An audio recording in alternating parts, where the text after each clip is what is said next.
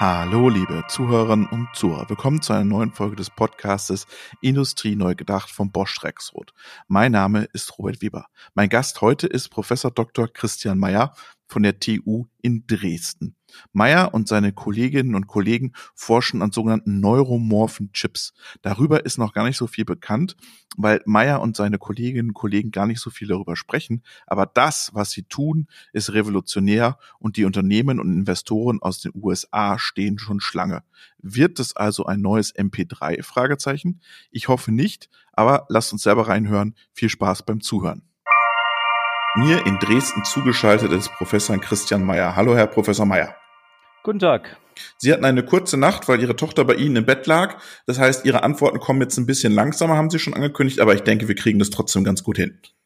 Ja, ich denke, das kriegen wir hin. Sehr also schön. Ich, ich bin immer noch besser als jeder KI-Hardware-Engine im Moment. Sehr schön. Wir wollen heute über neuromorphe Chips sprechen. Und den Tipp hat mir ja der Frank Riemann gegeben, mich mal mit Ihnen zusammen zu telefonieren. Lassen Sie uns am Anfang mal ein bisschen Definitionsarbeit machen. Was sind denn neuromorphe Chips? Na, die Richtung gibt es seit ungefähr 30 Jahren. Das hat Carver Mead damals gestartet, ähm, einer der Päpste der VLSI-Integration, mhm. der sich dann eben damit beschäftigt hat, wie macht eigentlich das Hirn äh, Informationsverarbeitung.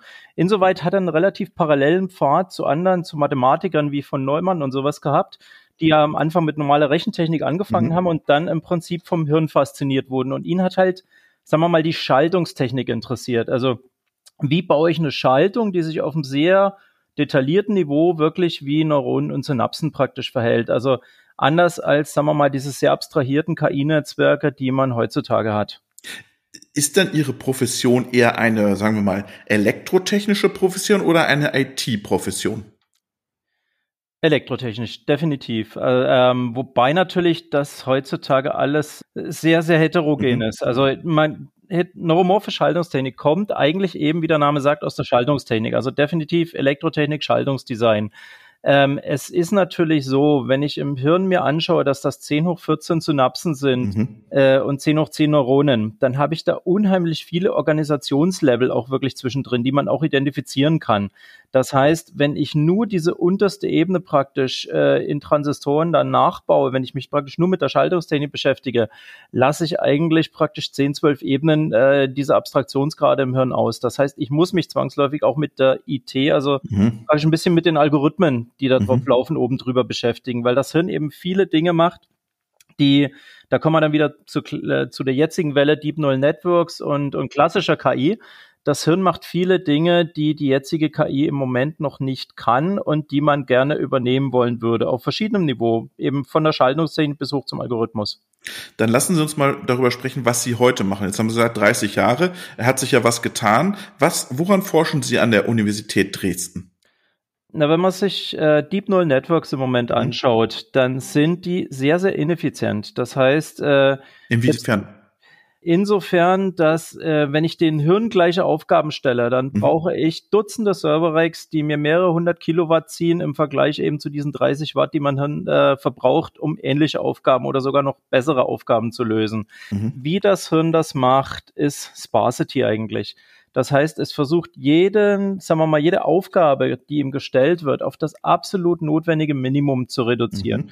Das heißt eben nicht wie ein Deep Neural Network frame-basiert, wenn ich da einen Videostream am Laufen habe, wo jeder Frame praktisch über das Deep Neural Network drüber propagiert wird, dann ist da 99 Prozent praktisch äh, sinnlose Verarbeitung, muss man echt mhm. mal so sagen. Äh, man kann das locker 100 zu 1 komprimieren auf typischen Problemen, wie eben so einem Lenet oder ähnlichem äh, und verliert eigentlich nichts an Performance des Netzwerks.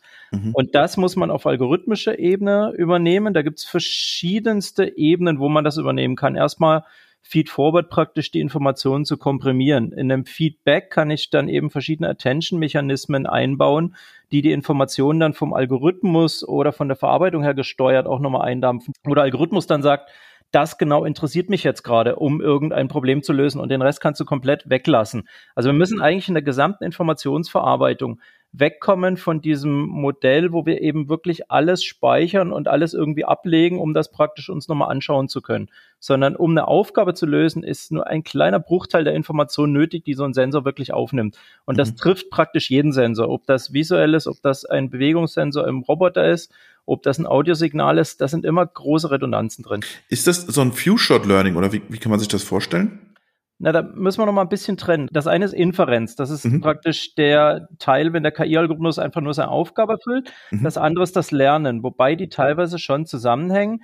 Beides ist im Moment bei Deep Neural Networks eben ineffizient. Die Inferenz mhm. wird frame-basiert gemacht und für das Lernen habe ich eben Backpropagation, wo ich wirklich jeden Aktivierungszustand über viele Batches praktisch mitspeichern muss, um dann auf einmal die Backpropagation drüber laufen zu lassen. Beides ist von der Kommunikationsarchitektur her und eben vom Speicher, der benötigt wird, von den Berechnungen, die benötigt werden, äh, viel zu überkandidelt im Endeffekt für das, was ich lösen will. Also man kann die Sparsity auch sehr im Lernen eben einsetzen. Mhm. Das kann ein Few-Shot-Learning sein, aber das, der Trick ist eigentlich, zum Teil das Viewshot, aber der Trick ist eigentlich eher, dass ich nicht ab einem Problem oben praktisch jede einzelne Synapse ganz genau sage, wie das das Backpropagation macht, mhm. was sie zu tun hat, sondern dass ich teilweise die Synapsen eher bloß erstmal Feed-Forward lernen lasse, praktisch einfach zu, zu sagen, eine Synapse spezialisiert sich für irgendwas mhm. und dann habe ich vielleicht nachher nochmal irgendein Belohnungssignal oder irgendwas, was zeitlich deutlich sparser kommt. Nicht praktisch über alle Batches bis zu jeder Synapse runter, jeder einzelne genau sagt, was zu tun ist, mhm. sondern einfach Synapsen im Großen und Ganzen belohnt, die was Richtiges machen zum Beispiel. Mhm. Und wie weit sind Sie da in Dresden? Gut, ich würde jetzt nicht für Dresden alleine sprechen, weil mhm. das alles Kooperationen sind.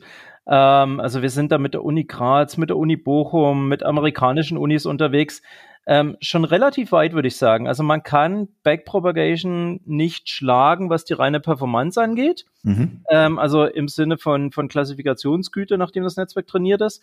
Man kann aber ähnliche Performance, ähnliche Klassifikationsgüte erreichen mit viel geringeren Ressourcen. Das ist eigentlich das, was die Biologie uns vormacht. Wir haben ja jetzt in den DNNs schon Superhuman Performance, sowohl in mhm. Inferenz als auch im Lernen. Also man wird nicht besser werden was die, was die Klassifikation angeht. Aber man wird eben die Energy Bill oder auch die Zeit, die sowas braucht, um mehrere Größenordnungen runterbekommen. Wie gieße ich das am Ende in ein Produkt? In, Im Moment ist es ja ein Forschungsstadium, oder? Oder korrigieren Sie mich? Ich würde sagen, jein. Also ähm, wie, wie, wie, sieht, wie sieht die Endversion sozusagen eines neuromorphen Chips aus? Wie wird der produziert am Ende? Also, da müssen wir noch mal ein bisschen mehr bei den neuromorphen Chips anfangen. Es gibt mhm. ja verschiedene Herangehensweisen. Ich kann zum einen diese Schiene gehen, die sehr von den Materialwissenschaften getrieben ist, wo ich mich sehr auf die einzelnen Bauelemente konzentriere. Mhm. Stichwort Membristoren. Das heißt, ich versuche wirklich, sagen wir mal, viele, viele Membristoren auf eine Chip zu bekommen äh, oder CMOS-Transistoren und da dann so bottom-up ein System zu bauen. Mhm. Und dann gibt's ja andere Schienen, das ist von Intel zum Beispiel der Loihi oder Loihi 2, das ist von uns der Spinnaker 2 die eher versuchen, eben so abstraktere Prinzipien wie eben dieses Sparsity und anderes dann äh, rüberzunehmen in das System. Die Memristor-Systeme, die sind noch relativ immature. Das dauert noch lange, bis die soweit sind. Diese Systeme, die, sagen wir mal, eher die abstrakten Prinzipien übernehmen, die versuchen, also Intel versucht jetzt mit Loihi Produkte zu machen. Wir haben auch eine Ausgründung zu Spinnaker 2. Ähm, wir versuchen im Endeffekt da reinzuschießen, ähm, wo, wo Standard-DNN versagt. Das mhm. ist eben wirklich, das ist Lernen, die Energiebild für das Lernen. Wenn ich heute so ein großes BERT-Netz oder was trainiere, dann habe ich da eine CO2-Bild, die ist wie ein Auto im gesamten Lifecycle. Das geht nicht. mhm. ja? Also das muss runtergehen. Das heißt, äh, Spinnaker 2 zum Beispiel, der ist ein Twitter, der kann, der hat DNN-Beschleuniger drauf und der hat eben wirklich diese Energieproportionalität, diese Sparsity-Unterstützung aus der Biologie. Das heißt, da kann man im Prinzip die gesamte Bandbreite ausprobieren von ich äh, mache jetzt Vanilla TensorFlow und mache äh, mhm. nehme das Ding als GPU-Cluster her, bis eben zu jetzt versuche ich mal den Eingangsstrom mehr zu komprimieren. Jetzt versuche ich vielleicht mal das Lernen ein bisschen an den Algorithmus zu machen. Das wird von der Maschine schon unterstützt. Das heißt, das wird genau da landen, jetzt Spinnaker 2, wo im Prinzip auch die GPU-Cluster alle landen, nämlich, äh, also es gibt ja im Moment fast keine KI, die kommerziell eingesetzt wird. Mhm, Muss man andersrum genau. sehen. KI ist im Moment noch eine Sache der Forschungsabteilung. Genau da wird Spinnaker 2 auch landen, parallel mhm. zu den GPU-Clustern. Die haben dann halt verschiedene Aufgaben. Ähm, der wird in den R&D-Abteilungen der Automobilindustrie etc. pp. praktisch dann äh, aufgestellt mhm. sein, um mhm. diese Sachen auszuprobieren. Und dann muss man natürlich äh, sehen, wenn man dann ein finales Produkt hat, äh, das sind ja alles auch GPUs, sind ja erstmal äh, so halbe General-Purpose-Maschinen. Das heißt, man wird sicherlich äh, für ein spezifisches Produkt, gerade wenn das an der Edge dann laufen soll und besonders energieeffizient, wird man die Hardware-Architektur dann eben für dieses Problem nochmal zuschneiden müssen. Mhm. Jetzt würde mich interessieren, war der, der Forschungs, das Forschungsziel immer schon dieses Thema Energie oder hat sich das jetzt äh, ergeben daraus? Also, das Forschungsziel bei Spinnaker 2 kommt ja aus dem Human Brain Project, die Maschine, war mhm. erstmal Hirnsimulation. Das heißt, im Vergleich zu Spinnaker 1 einfach das Ganze um Faktor 10 bis 100, wir haben jetzt so 50 erreicht, ähm, hochzuskalieren, um eben gesamtes menschliches Gehirn zu simulieren. Das haben wir erreicht. Das heißt, die Maschine wird 10 hoch 14 Parameter unterstützen können. Äh, 100 Trillion auf Englisch. Mhm. Äh, damit wird es eine der größten KI-Maschinen und definitiv die größte für Echtzeit sein, äh, wenn wir die jetzt dann Ende des Jahres fertiggestellt haben. Die hatte natürlich Energieeffizienz auch als Ziel, um überhaupt ähm, sagen wir mal, um überhaupt eben auf diese Größe hochzuskalieren. Das ist ja genau das Problem, was die GPU-Cluster mhm. auch haben die waren am Anfang energiehungrig ohne Ende. Die müssen jetzt auch alle möglichen Tricks machen, weil die KI-Netze eben auch schon langsam so groß werden in denselben Größenordnungsbereich, wie es menschliche Gehirn kommen. Und dann muss man energieeffizient sein, sonst supportet man das einfach nicht mehr. Das gibt dann keine Hardware mehr her. Mhm. Das andere ist natürlich auch, dass ähm, wir schon einen dieser neuromorphen Ansätze bei Spinnaker 2 auch gefahren haben, dass wir diese Sparsity unterstützen. Mhm. Und Sparsity unterstützen heißt halt wirklich, dass man dann zum Beispiel in der Kommunikation ähm, natürlich A, praktisch sehr ener energieeffizient sein muss im Sinne von mhm. Bits pro Distanz pro Energie, so typische Metriken, mhm. aber eben auch sehr effizient drin sein muss, diesen Link sehr schnell hoch und runter zu fahren, um eben nicht framebasiert zu arbeiten, sondern immer mal wieder praktisch nur ein Informationspaket zu Sparse drüber zu schicken. Mhm. Dasselbe macht man bei der äh, Computation, bei der Berechnung, da macht man zum Beispiel Dynamic Voltage and Frequency Scaling. Also je nachdem, was gerade von diesem KI-Netzwerk reinkommt, fährt der Prozessor schnell hoch, verarbeitet das ab oder die generellen numerischen Einheiten und fährt dann praktisch wieder runter. Das heißt, das war schon immer Sinn und Zweck des Ganzen. Mhm. Was sich jetzt natürlich ergeben hat, ähm, wir haben ja eigentlich Spinnaker 2 projektiert, da war von dieser KI-Welle, die hatte gerade erst angefangen, so 2013 es hat sich sehr schön ergeben, dass jetzt wirklich auch die KI, das sehe ich schon eine gewisse Konvergenz auch eben zum menschlichen Hirn. Wir haben eine Maschine gebaut, die besonders effizient drin sein soll, das menschliche Gehirn zu simulieren. Und wir haben praktisch noch KI-Verarbeitungseinheiten drauf genagelt. Mhm. mhm. Obwohl die Maschine eigentlich gar nicht für KI gedacht ist. Wir haben aber jetzt halt Zahlen, die sehr, sehr vergleichbar sind äh, mit Nvidia-GPUs der neuesten Machart. Okay. Das heißt, irgendwo kommt man anscheinend bei der KI dann doch wieder sowas wie in eine Architektur wie das menschliche Gehirn. Sonst mhm. wäre nicht eine Maschine, die eigentlich fürs Gehirn gemacht ist, auch so gut darin, praktisch äh, KI-Probleme zu lösen. Mhm. Und ich finde das eben eine schöne Bestätigung, dass wir unsere Hardware richtig gemacht haben, wenn jetzt praktisch der Rest der KI-Welt auch in diese Richtung geht. Äh, also großes Schlagwort der letzten Jahre ist Dynamic Sparsity. Genau. Was auch mhm. nichts anderes ist als unser Ansatz. Mhm. Das war aber nie Ziel, oder? Oder das ist ein Zufallsprodukt denn gewesen? Das ist ein bisschen ein Zufallsprodukt, genau. In erster Linie haben wir praktisch eine Hirnsimulationsmaschine mhm. gemacht, mhm. haben die KI-Welle gesehen und haben einfach gesagt, jetzt lass uns doch auch für, dafür praktisch noch ein paar numerische Beschleunigeinheiten drauf mhm. äh, machen. Mhm.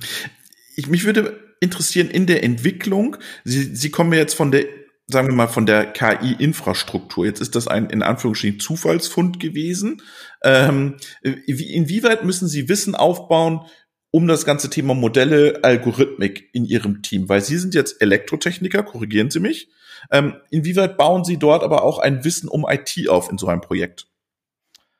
Ähm, ist zwangsläufig nötig. Also wir haben ja auch die Situation, dass äh, die Moore-Kurve ähm, ja extrem flach wird. Also ich kann mich nicht mehr darauf verlassen, dass eben alle zwei Jahre mein Rechner praktisch doppelt so schnell wird, doppelt so viel mhm. Speicher hat, etc. Das heißt, im Umkehrschluss, ich muss, um noch mehr Leistung rauszuholen aus der gegebenen Halbleitertechnologie, Hardware und Software, also die Algorithmik und die Hardware extrem aneinander ausrichten. Also wir leben im Alter der Spezialarchitekturen. Mhm. Im Vergleich zu früher, wo ich einfach darauf warten konnte, ich mache meine Software und die läuft dann sowieso auf der nächsten Generation CPU um einiges schneller. Dem ist nicht mehr so. Mhm. Das heißt, ja, wir müssen einiges an Algorithmik aufbauen ähm, persönlich ist es natürlich so, dass ich jetzt hier keine 100-Mann-Truppe unbedingt vorstehen mhm. will. Mir sind meine 40, 50 Leute ganz nett. Mhm. Das heißt, äh, da werden halt viele auch externe sehr eng in den Entwurfsprozess praktisch eingebunden. Mhm. Aber wir sind größer geworden, wir haben den Fokus ein bisschen geändert. Ich würde sagen, wir haben eigentlich mit einer fast 100% Hardware-Gruppe angefangen mhm. und jetzt haben wir vielleicht zehn Algorithmiker noch dazu und äh, wir haben natürlich dadurch, dass ich auch diese China-Neuroimplantaten mache, haben wir jetzt auch Mediziner, Biotechnologen etc. in der Gruppe.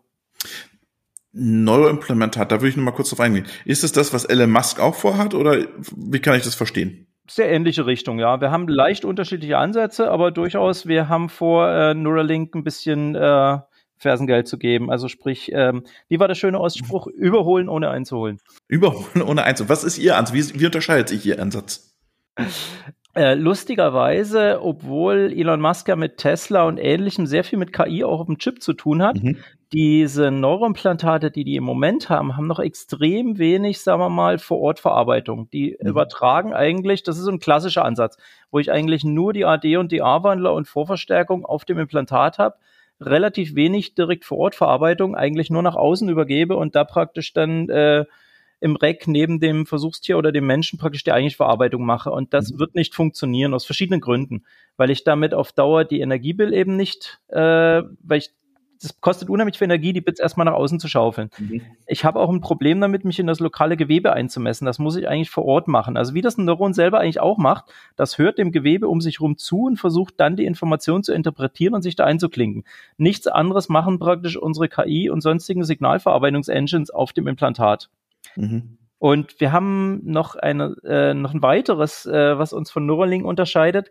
Die versuchen nach wie vor, sagen wir mal, relativ klassisch auch ähm, die, die letzte Meile, dieses eigentlich mechanische, elektrische Interface zu lösen. Das machen die eigentlich noch mit Silizium und ähnlichen Shanks. Mhm. Äh, wir versuchen davon komplett wegzukommen. Da haben wir jetzt dann nächsten Sommer ein Test-Setup in einem Labor in München äh, hoffentlich am Stehen. Mhm. Ähm, Im Prinzip wie das, wie das der Sehnerv oder andere periphere Nerven auch machen. Die wachsen einem chemischen Gradienten hinterher, einmal quer durchs mhm. Hirn durch. Der Sehnerv, der wächst ja wirklich von vorne, von den Augen bis komplett eigentlich, weil der visuelle Kortex, der liegt da hinten im Hirn. Der wächst da einmal komplett durch und innerviert dann. Also macht da praktisch Synapsen mit dem Cortex, der da ist und fängt dann die Informationsverarbeitung an. Und das ist natürlich ein viel, sagen wir mal, natürlicheres und langzeitstabileres Interface, auch mechanisch, als wenn ich versuche, hier praktisch irgend so ein hartes Silizium da irgendwo mhm. ins Gewebe einzubringen. Mhm. Das heißt, äh, wir versuchen praktisch äh, mit, ähm, mit Stammzellen, die wir entsprechend als so, das sind so spezielle Neuronenformen, der, der Precursor-Neurons nennen die sich.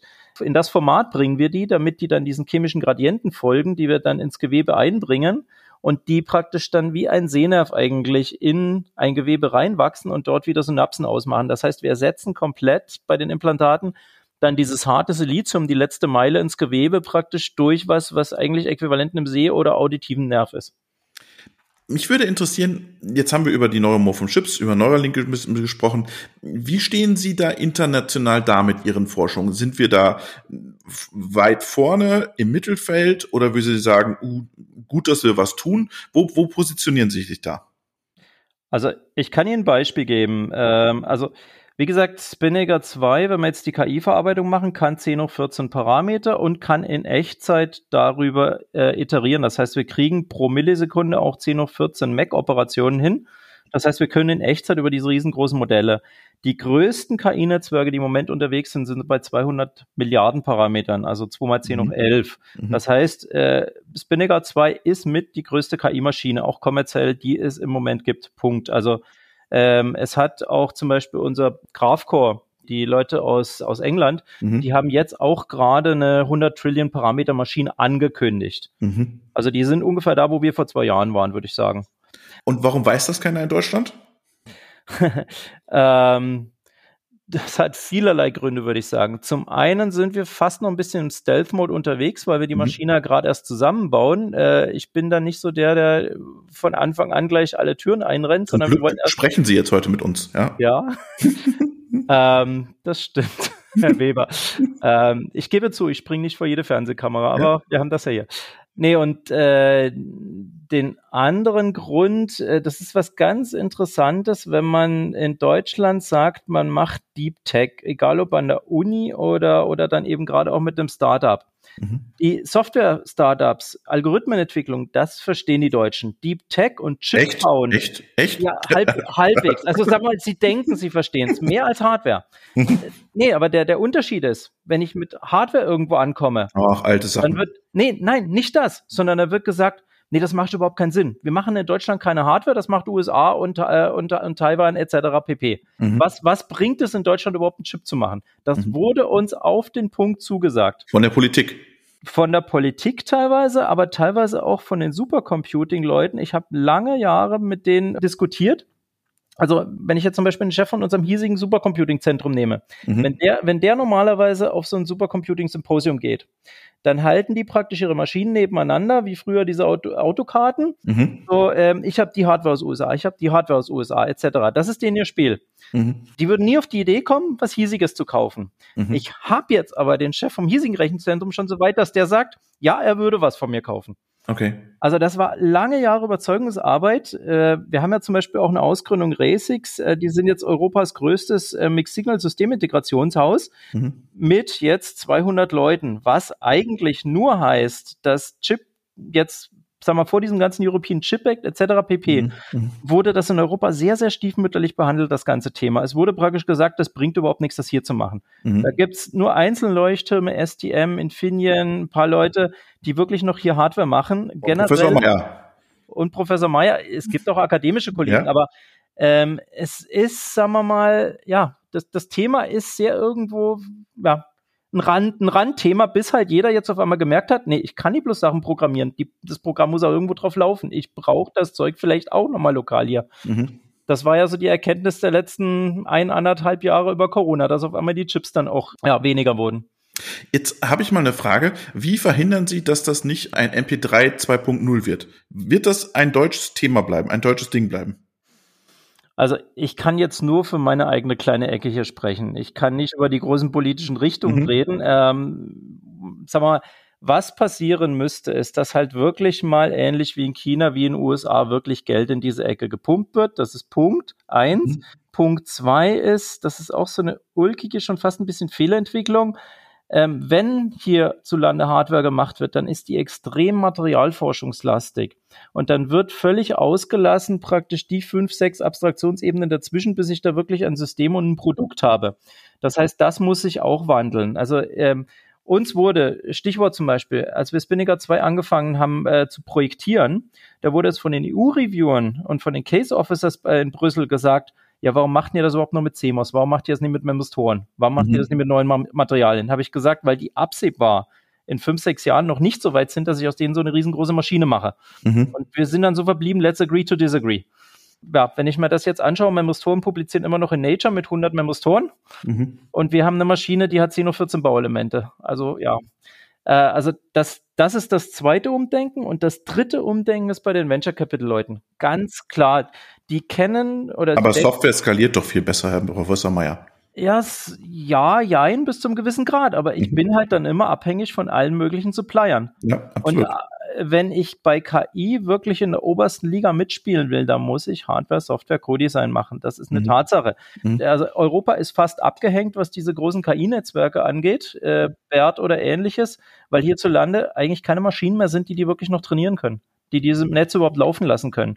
Das heißt, das KI ist eine Materialschlacht der Hardware inzwischen. Mhm. Und Sie wollen die gewinnen. Und kriegen, kriegen wir den nach Deutschland so, ein, äh, so einen Ansatz? Oder verkaufen Sie es nach USA oder China? Das kommt halt jetzt drauf an. Also ich sehe gut, ich, ich sehe gute Zeichen. Also wie gesagt, Venture Capital ist immer ein bisschen schwierig, das jetzt in der Firma hoch zu skalieren. Mhm. Es haben im Moment, hatte ich das Gefühl, die staatlichen Stellen es fast mehr begriffen, ulkigerweise. Also was hier an, an zum Beispiel lokal an Lausitz-Funding jetzt, äh, diese Ja, da, die haben jetzt viel Geld auf einmal. Ja, genau. da, da ist viel Geld unterwegs. Äh, drücken Sie mir die Daumen, dass davon auch viel in der Mikroelektronik landet. Dann gibt es den European Chip Act, dann gibt es jetzt IPCAI 2. Also der, ähm, sagen wir mal, auf der staatlichen Ecke ist fast mehr Geld gerade in der Mikroelektronik unterwegs, mit dem man das eben auch dann hier halten kann. mhm. diese Art von Entwicklung. Wenn ich natürlich jetzt äh, andersrum, also meine Leute von der Ausgründung, die waren in den USA, in New York auf so einem Investor-Treffen und die kamen da zurück und haben gemeint, äh, Champagner und Kaviar oder was? Ja, so, so ungefähr. Also die haben gemeint, von den amerikanischen Venture Capital Gebern kriegt man Faktor 10 mehr Geld angeboten als von, von den europäischen. Mhm. Und dann ist natürlich klar, dass da ein Ausverkauf stattfindet. Das ist auch logisch. Wir drücken Ihnen trotzdem die Daumen, Professor Meyer, dass äh, Ihre tolle Entwicklung in Europa zumindest bleibt und dass viele Forscher, viele Unternehmen damit forschen können. Vielen, vielen Dank und schöne Grüße nach Dresden. Danke Ihnen auch für das Interview.